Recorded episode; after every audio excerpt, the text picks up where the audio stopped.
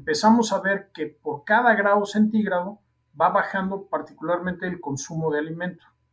Los cerdos empiezan a comer cada vez menos.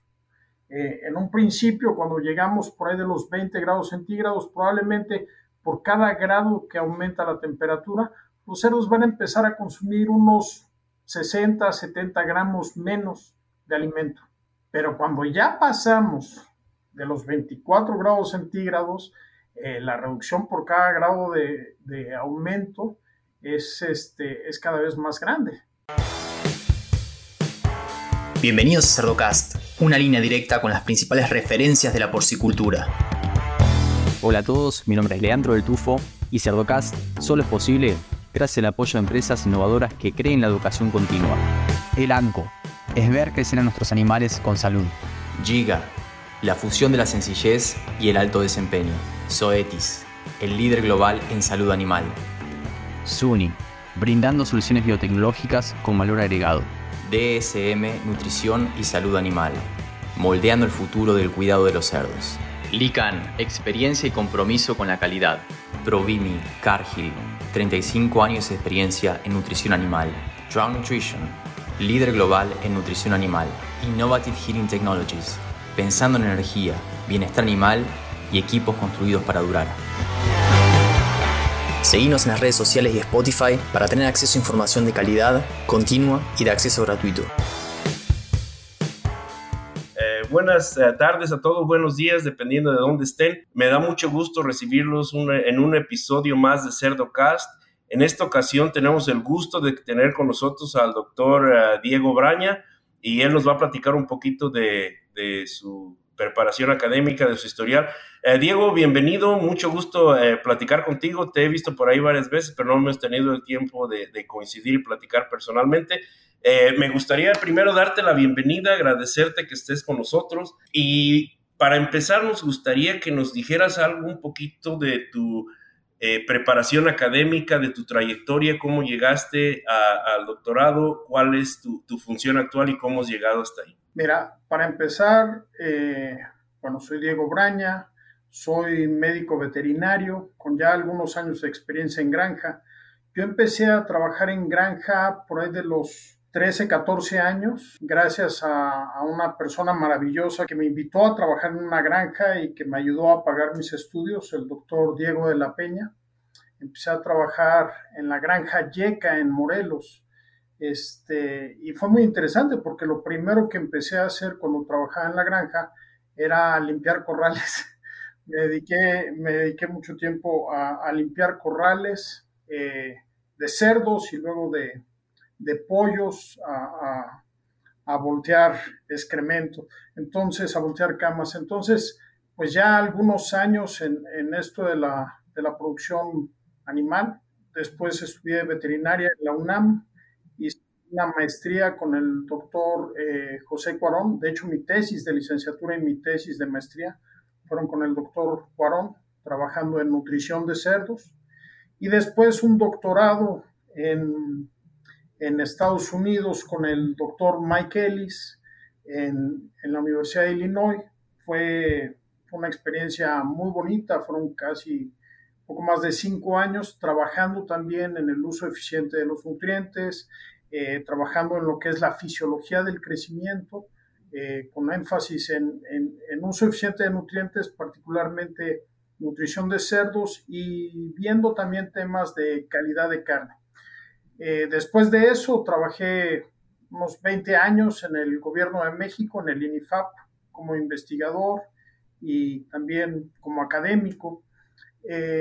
y desde hace nueve años trabajo en el ANCO, en el ANCO me ha tocado ocupar varias posiciones, me ha tocado estar eh, responsable de América Latina en el área de nutrición, hoy en día México y viendo también ya algunas cuentas en España.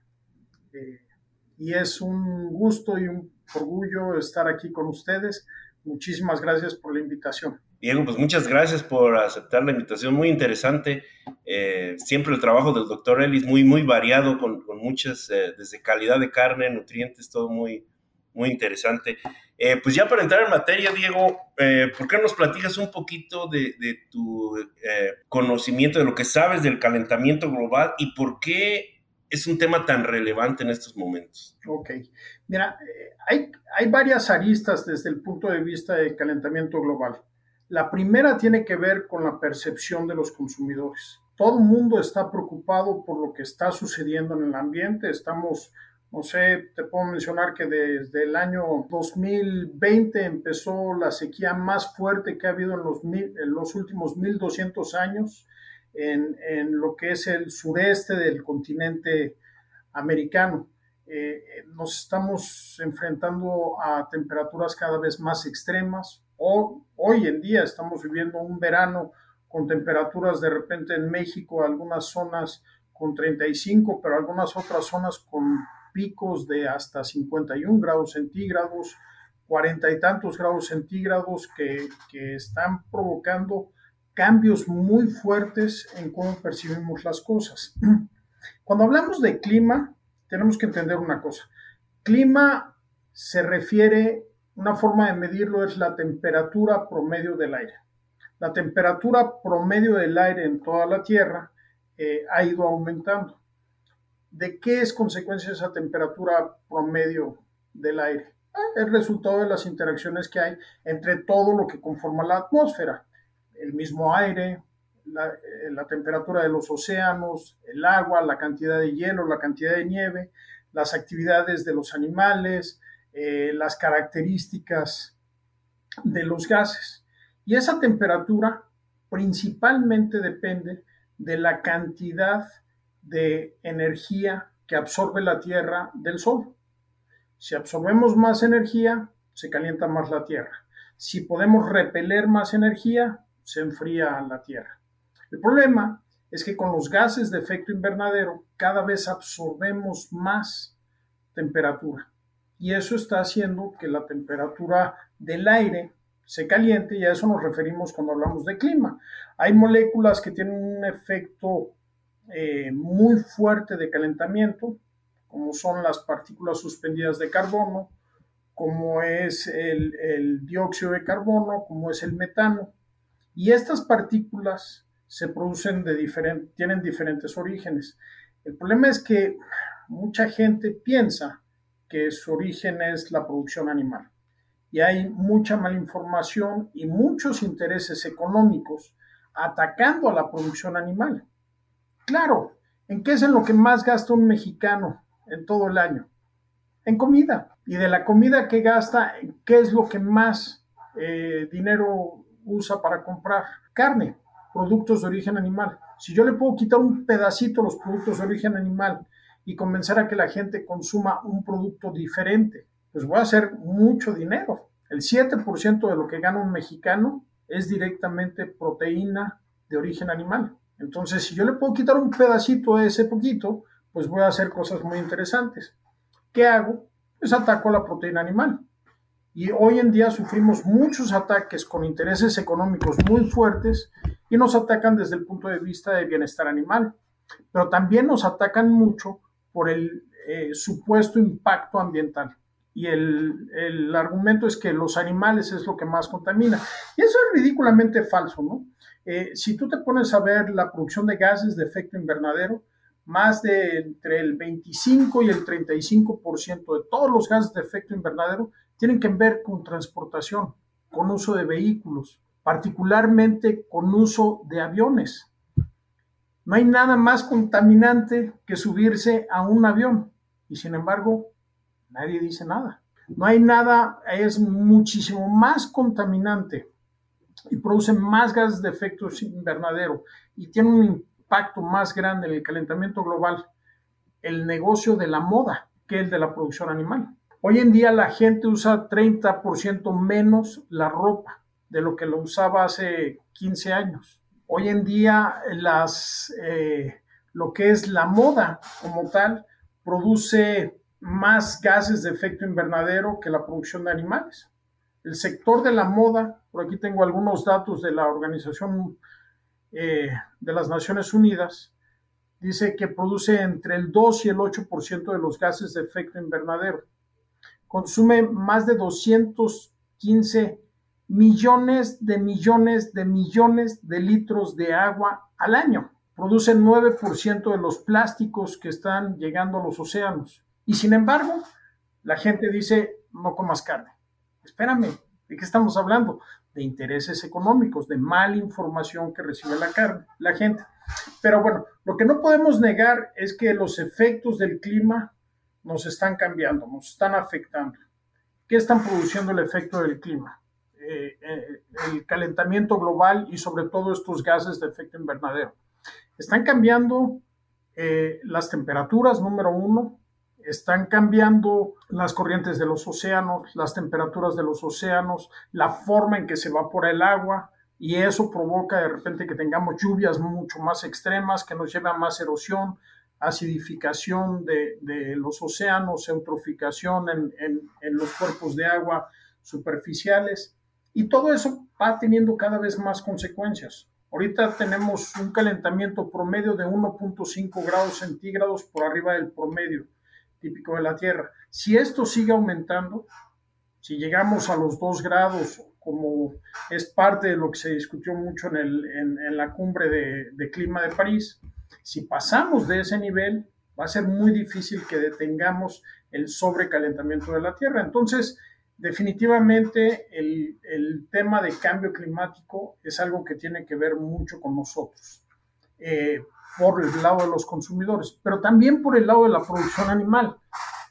La producción animal cambia mucho cuando los animales salen de su zona de confort, de su temperatura de confort. Particularmente los cerdos tienen temperaturas de confort muy específicas.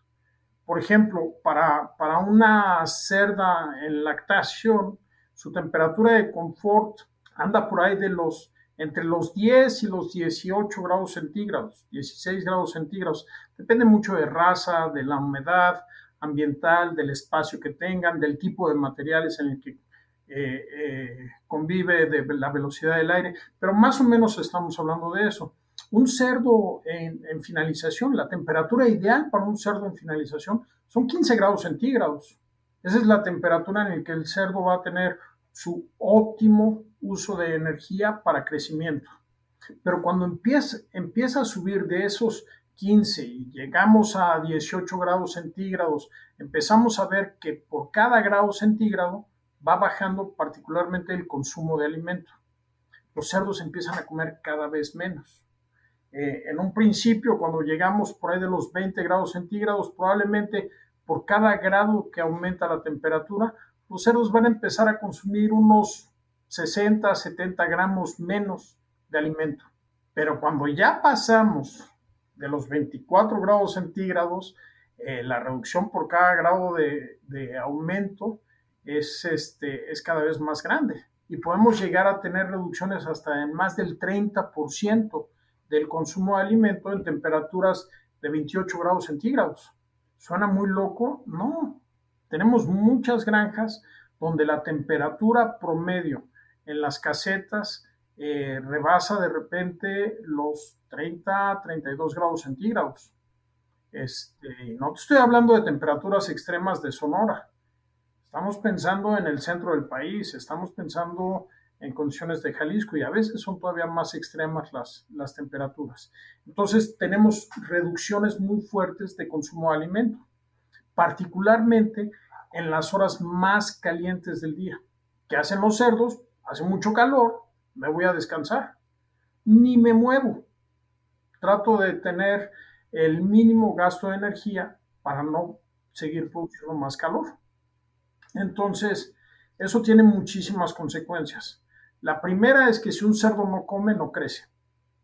Pero la otra consecuencia tiene mucho que ver con todo el microbioma y el aparato digestivo de los cerdos.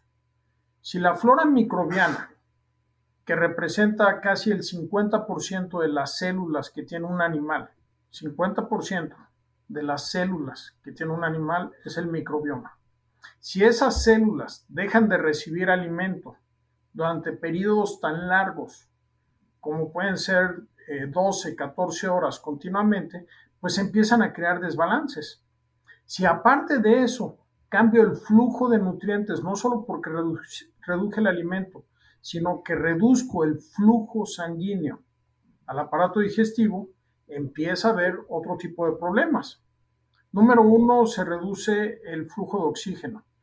Pero otra cosa que va a empezar a suceder es que la remoción de algunos residuos cambia y entonces se empiezan a acumular eh, compuestos como, como nitrógeno este, y óxidos de nitrógeno que me pueden empezar a cambiar la, la interacción entre el huésped y las bacterias.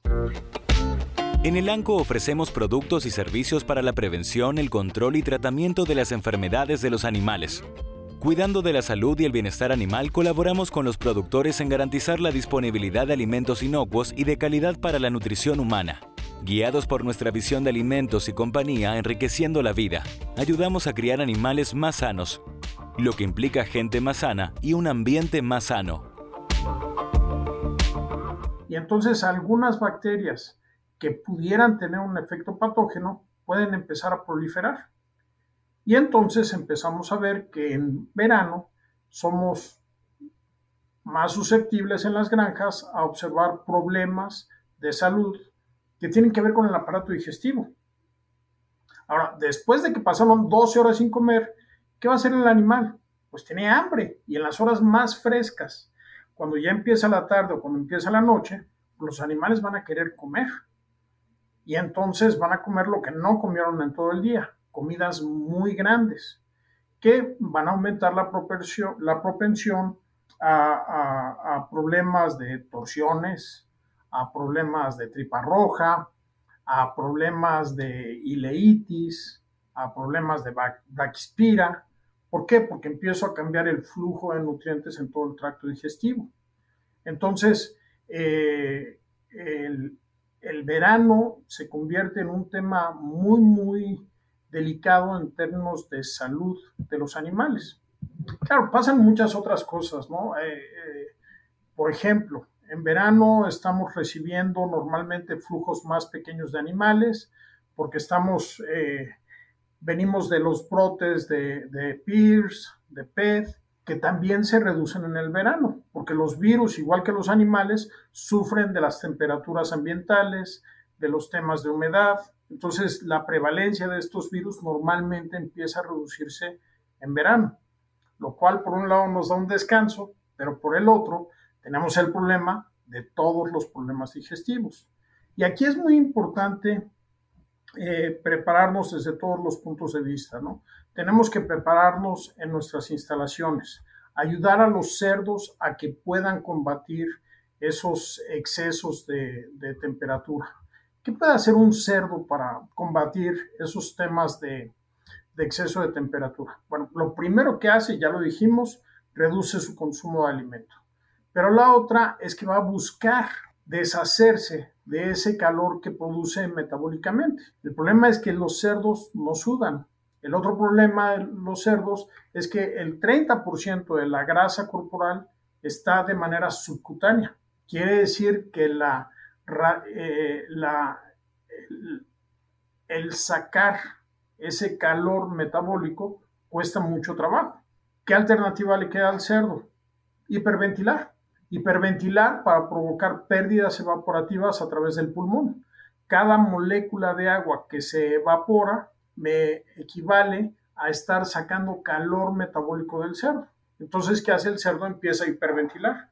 El problema de la hiperventilación es, número uno, que me va a inducir a un gasto de agua muy grande. Entonces, tengo que elevar el consumo de agua, de agua de calidad. El otro problema es que hay un costo metabólico muy fuerte por todos los músculos que tienen que estar metiendo y sacando ese aire, esa hiperventilación. Entonces, el gasto de energía de mantenimiento se me empieza a elevar y eso hace que haya menos energía disponible para el crecimiento. Ok, entonces, eh, si, si consideramos que la temperatura es el factor ambiental que más efecto tiene en eficiencia alimenticia, pues podemos ir entendiendo por qué, ¿no? Primero no come y luego come mucho. Después tiene que gastar más energía en estar irradiando ese calor que estaba produciendo. ¿sí? ¿Cómo, ¿Cómo libera el calor el cerdo? Por conductividad, por convección y por radiación. ¿Cómo lo podemos ayudar? Pues lo principal, si usamos foggers o si estamos mojando los cerdos, tenemos que contemplar que haya flujo de aire. Porque si no hay flujo de aire, nada los estamos mojando, pues al rato el problema es que hay una humedad tan grande que no puedo tener pérdidas evaporativas a través del pulmón. El pulmón funciona sacando calor al evaporar agua. Pero si la humedad es tan grande en el ambiente y el cerdo no puede evaporar agua tan fácilmente, en lugar de sacar calor, va a acabar produciendo más calor. Y eso puede llegar a matar a un cerdo. Un cerdo que tenga una temperatura de 42 grados una temperatura visceral de 42 grados, entra en shock y puede morir inmediatamente. ¿Qué pasa cuando la temperatura del cerdo empieza a subir tanto? Empieza a cambiar el tipo de proteínas que produce. Empieza a producir proteínas de shock, que eso tiene un costo metabólico también muy alto, porque desvía el flujo de aminoácidos de producir eh, proteínas musculares a producir proteínas de shock. Empieza a cambiar la replicación del DNA y del RNA, y eso puede tener consecuencias de, muy largo plazo. Cuando empiezas a ver todos los efectos que tiene el calor sobre los animales, pues empezamos a ver que tengo que empezar a usar una serie de estrategias para tratar de evitar en lo posible estos efectos negativos. Una es usar aislantes, aislantes que eviten que la temperatura externa siga calentando las, las casetas. Otra es asegurarme que puedo sacar el calor metabólico que están produciendo los animales, el calor y la humedad que están produciendo ellos y la que estamos metiendo nosotros. Ya hablamos de que si uso humedad, por ejemplo, foggers, de manera discontinua, porque el fogger de manera continua no, no, no es eficiente. Tengo que dar oportunidad de mojar la piel de los cerdos, permitir que se evapore esa agua para que se elimine el calor y después volver a mojar. Por eso los foggers no se usan de manera continua todo el tiempo. Este, entonces, tengo que tener agua, agua de calidad. De repente llegamos a las granjas y es chistoso, pero ¿cuánta gente va a ver los bebederos? Notas que los animales no se acercan al bebedero, notas que no están tomando agua, notas que no están orinando, notas que las heces están secas, pues es obvio que hay un problema con el agua y muchas veces no vamos a ver ni a revisar el flujo de agua, ni la calidad de agua, y mucho menos la temperatura del agua. Empezamos a, empezamos a ver esos efectos que son los más obvios, ¿no? los más lógicos. ¿Qué acciones empezamos a tener? Bueno, me preparo para los brotes que sé que acabando el verano van a empezar los brotes de Pierce y de PET. Eh, lo que estamos recomendando hoy en día debido a que 80% de los brotes de Pierce en México son de linaje 1, el ANCO ahora trajo una, la primera y la única vacuna que hay contra el linaje 1 de Pierce, es la vacuna Prevacet. Entonces, número uno, empezar a vacunar a los cerdos para protegerme de los brotes que me voy a recibir más adelante. Pierce provoca pérdidas de más de mil millones de, este, de dólares anuales en, pérdidas nada más en mortalidad, en baja de crecimiento. Si nosotros usamos esta vacuna de Prevacent, podemos proteger a los cerdos por 26 semanas y además no afectamos su comportamiento productivo. Ok, ya empiezo a cuidarme de los virus. Por otro lado, las bacterias. Sé que los disturbios que voy a tener porque los animales cambian sus ciclos de alimentación me van a llevar a tener comidas en las horas más frescas del día. Por favor, que nuestros trabajadores no sirvan el alimento a mediodía, porque llegamos y de repente es la hora más caliente del día, los comederos ya estaban vacíos porque en la noche consumieron todo y en lugar de servir alimento en las horas tempranas o asegurar que hay alimento en las horas más frescas del día, de repente quieren servir alimento eh, a mediodía, a las 2 de la tarde, los cerdos que tienen mucha hambre, muchas veces algunos van y empiezan a consumir en esas horas y crean un problema todavía más fuerte para esos animales, porque es cuando hay más calor y ellos empiezan a producir más calor. ¿Qué podemos hacer ahí en los alimentos? Bueno, como sé que es cuando tengo más problemas particularmente de la Ausonia, este, enteritis proliferativas, bueno, pues puedo recurrir al uso de tilán y de denagar, este, preferentemente en el alimento. Muchos granjas que tienen problemas de tripa roja, bueno, se van por el uso de, Surmax, que es avilamicina. Es un producto que no se absorbe por el animal y que me va a garantizar eh, una adecuada proporción de bacterias benéficas en el intestino. Me ayuda a nivelarlo. Pero la realidad es que muchas veces eh, podemos actuar más eficientemente sin tener que estar metiendo antibióticos. Y esa es parte de las soluciones que ha encontrado el ANCO que nos pueden ayudar particularmente en este tipo de problemas, ¿no? Regular y controlar el microbioma de los cerdos. ¿Cómo? Dos estrategias muy sencillas. Primero, el uso de probióticos. Probióticos como puede ser Protexin, que es una mezcla de siete bacterias diferentes que me ayudan a tener un microbioma más estable. O productos que, eh, otro probiótico que se produce en México, que es este, muy, muy económico, que es el Grovig, que es un Bacillus subtilis que me ayuda a tener un microbioma más estable. ¿Qué ese microbioma más estable en qué se traduce? En que dejo de tener picos de patógenos, en que dejo de tener esas disbiosis que me acaban produciendo eh, problemas más graves. Eh, bueno, entonces controlo el microbioma. La otra forma en que puedo ayudar a reducir eh, la producción de calor metabólico es con el uso de enzimas digestivas. Enzimas que reduzcan la producción de calor metabólico en el intestino de los cerdos. Emicel es una de esas enzimas. ¿Por qué? Porque rompe factores antinutricionales que están presentes en el alimento. Cuando yo rompo esos factores antinutricionales, dejo de tener inflamación en el intestino. La inflamación produce calor, la inflamación produce disbiosis. Cuando yo rompo ese, ese ciclo de más inflamación, más disbiosis a través del uso de micel, tengo una mejor absorción de, de alimentos. El otro gran problema que hay en verano es que los animales tienden a consumir mucho más agua. Y ahorita te hablo de lo que hacen muchas personas con las dietas de verano. Las hacen más densas. Giga fabrica el original sistema inalámbrico de alimentación porcina independiente, diseñado por productores de cerdos para productores de cerdos. Son simples, confiables y brindan tranquilidad las 24 horas del día, los 7 días de la semana, los 365 días del año. Gestal no solo es fabricado por una empresa de equipos, sino por una empresa familiar de producción porcina, con un entendimiento a nivel de SLAT. Y una forma de hacerlas densas para, para algunos nutriólogos es subir la cantidad de soya que tenemos en las dietas, que probablemente es una de las peores estrategias que podemos tener. Sin embargo, es algo muy común. ¿Qué pasa? Que las dietas se hacen más viscosas. Y entonces el animal empieza a tomar más agua y esa agua no se absorbe porque se queda atrapada en esa viscosidad. Por eso vemos las heces líquidas. Por eso muchas veces llegamos a las granjas en una época de calor intenso y muchos animales parece que tienen diarrea. No es que tengan diarrea. Lo que pasa es que están consumiendo muchísima agua que no se absorbe porque queda atrapada en esa viscosidad.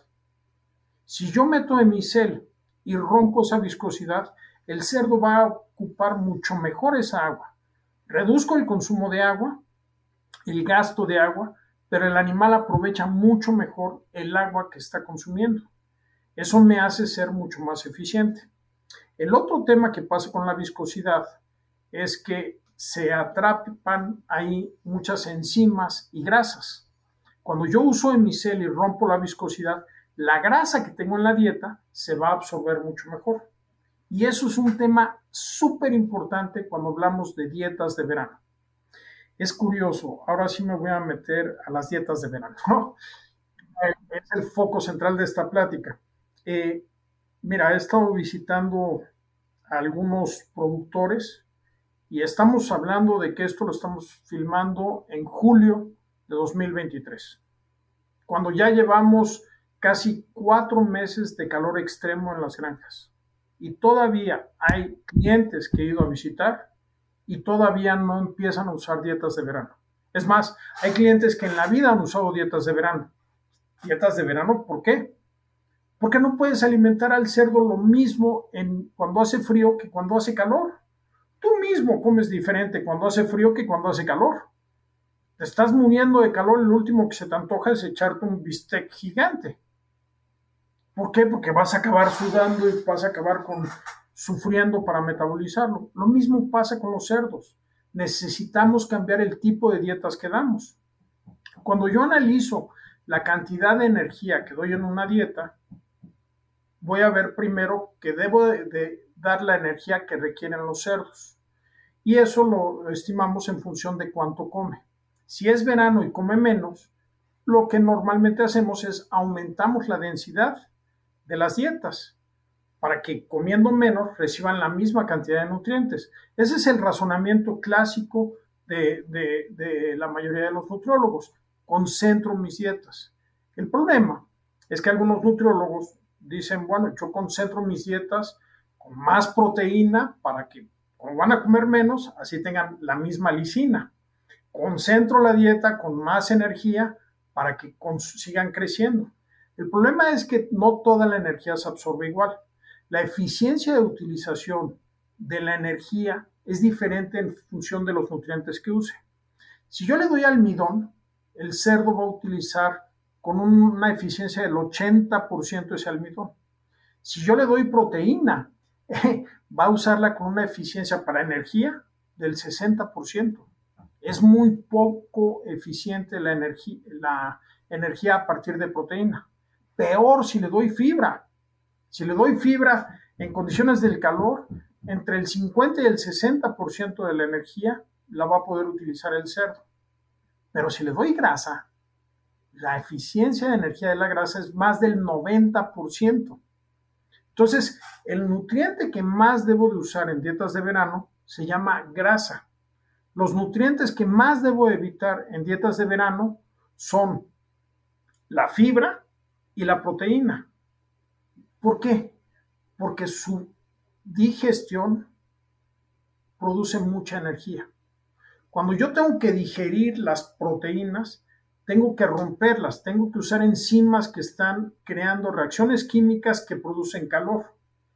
Además, cuando ya absorbí esa proteína, esos aminoácidos van a inducir a que haya más síntesis y degradación de proteína, lo cual me induce a producir más calor. Peor, si le doy fibra, se tiene que fermentar por los microorganismos del intestino y eso produce mucho calor. Entonces los cerdos no quieren consumir ni fibra ni proteína cuando estamos en verano. ¿Qué debo de usar? Dietas altas en grasa. Y no cualquier grasa. El problema es que muchas veces usamos grasas de mala calidad ácidos eh, grasos eh, acidulados, ácidos libres, ácidos grasos libres, cosas por el estilo, que promueven la oxidación, que promueven más daño intestinal, que favorecen más la presencia de ileitis, de, este, de problemas digestivos, de torsiones, pero además de oxidación en la carne y de, me, van en contra de la calidad de la carne. Entonces, ¿qué debemos de hacer en el verano con estas dietas? Usar más aminoácidos sintéticos, porque no tienen que producir calor para digerirse, reducir los niveles de proteína, aumentar los niveles de grasa, reducir los niveles de fibra y, por supuesto, hacer un uso de una de las herramientas más importantes que tenemos en producción animal en cerdos en México, que es el uso de Peilin. El uso de Peilin, particularmente en verano, tiene una serie de, de, repercusiones muy, muy relevantes para la porcicultura. Número uno, aumento la eficiencia de conversión de alimento en carne. Número dos, reduzco la deposición de grasa en los cerdos. Ayuda a tener cerdos más magros. Número tres, reduzco las tasas de degradación de proteína, que es una de las fuentes más altas de producción de calor metabólico. Entonces, Si yo reduzco las tasas de degradación de proteína, el animal va a mantener su síntesis de proteínas. Al final del día acabo teniendo más proteína. Al final del día, la grasa que le estoy dando a los animales la estoy llevando a que se utilice en metabolización y en deposición. Tengo menos producción de calor. Y por supuesto, si uso Emicel en estas dietas, voy a tener mejor y mayor proporción de energía, de manten, eh, menor gasto de energía de mantenimiento y mayor gasto de energía neta para promover el crecimiento de los animales. Entonces, pues por ahí es por donde nos debemos de ir. Ojo con las grasas poliinsaturadas, cuidado con abusar del uso de, grasas vegetales, como las grasas eh, de los DDGS, que además son altos en fibra. Cuidado con usar grasas poliinsaturadas de maíz, de soya, que me inducen grasa suave. Esto es muy relevante para los exportadores de carne de cerdo los que exportan a Japón, los que exportan a Corea, tienen que cuidar la calidad de la grasa.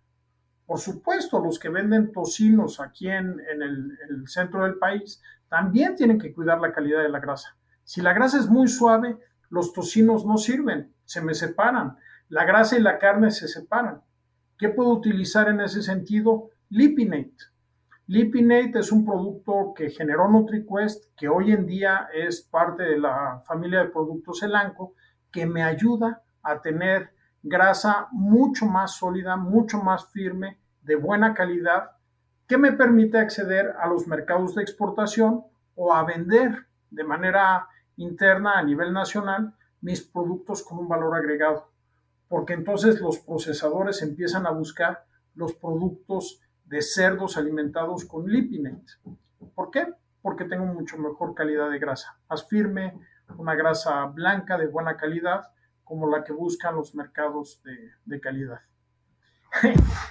Román, llevo ya un buen rato hablando. Creo Fíjate que, cubriste todo lo, que íbamos a, a platicar, o sea que me gustó mucho cómo lo fuiste llevando, te empezaste con el calentamiento global, te fuiste a los problemas sanitarios que causa eh, las altas temperaturas, luego ya empezaste con la cuestión de producción y terminamos con las recomendaciones que me parecieron muy buenas, toda esta combinación de cambios en la formulación, adición de enzimas, eh, evitar la fibra, todo esto para llegar al punto en, donde recomiendas básicamente lo que hay que hacer para seguir produciendo en un ambiente caliente y no perder la calidad de la canal, porque como dices, muchas veces perdemos de vista de que podemos ayudar a los cerdos a consumir mejor, tener todas esas eh, cuestiones prácticas que a veces perdemos de vista, el agua, la temperatura, en, los sistemas que no pueden tener alimento continuamente, no darles de comer cuando está haciendo calor, dejarlos descansar. Diego, pues para no eh, extendernos mucho, algunas palabras, recomendaciones finales que, quisieras dar a todos los productores. Por favor, las dietas de verano se deben de empezar a, a, decidir en febrero. En abril los cerdos ya deben de empezar a consumir dietas de verano, sobre todo porque son cerdos que nacieron en frío. Los cerdos que nacieron en frío son los que más van a sufrir los cambios de temperatura. Abril es un mes que ya empiezan a consumir dietas de verano. No lo empiecen a hacer hasta ahora en julio, ojalá el año que entra puedan empezar temprano a hacerlos este, y aprovechar los productos que hoy en día no estamos utilizando. El uso de probióticos es cada día más, más relevante el uso de enzimas que me ayuden a digerir bien, a controlar los factores antinutricionales como lo es el hemicel destruyendo los beta-galactomananos, me ayuda a reducir agua, me ayuda a, reducir la huella de carbono, que eso es otro punto que ojalá en alguna otra ocasión podamos hablar más sobre esto.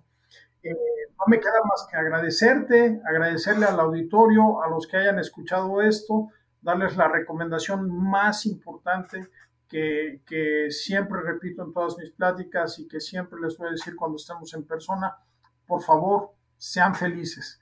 La vida es demasiado corta para ser miserables, hay que ser felices, hay que disfrutarla Mira, Diego, pues antes de despedirnos me gustaría preguntarte si tienes tú por ahí a alguien que te gustaría eh, recomendar para que lo entrevistáramos en, el Cerdo Cast, que tú pienses que tendría algo que aportar. Hay muchísimas personas en este país que tienen tanto que aportar. Eh, es curioso que, ahora nos hemos vuelto muy malinchistas y estamos buscando eh, cada vez más gente de fuera, cuando en México tenemos talentos excepcionales en, la porcicultura. No sé si ya han entrevistado, por ejemplo, Álvaro Rojo, que es una delicia escucharlo, sobre todo cuando empieza a hablar de calidad de agua. Eh, es una delicia escuchar a Jesús López cuando, cuando nos da sus pláticas de, salud y producción de cerdos. Creo que hay, hay una infinidad de gente, pero, pero bueno, ahorita, por este momento, me quedo con esos dos nombres, este, Álvaro Rojo y Jesús López, extraordinarios profesionistas que siempre es bien interesante escucharlos y de los que se puede aprender siempre mucho. Bueno, Diego, pues un placer haberte tenido con nosotros, eh, una plática muy ilustrativa para mí, muy fácil, eh, tú nos llevaste ahí por donde teníamos que ir, te agradezco que hayas tenido la atención de platicar con nosotros, aprendimos mucho, yo aprendí mucho, eh, espero que todos los demás también. Y bueno, eh, nuevamente no, te, te, agradezco mucho que hayas estado con nosotros y, hasta luego y estamos en contacto. Están felices. claro que sí. Bye bye. Y a los que llegan hasta acá, les pido que piensen también en otros profesionales de la industria porcina y le compartan este episodio para que todos podamos sacarle provecho a la palabra de los principales referentes de la porcicultura. Un abrazo grande y hasta el próximo episodio.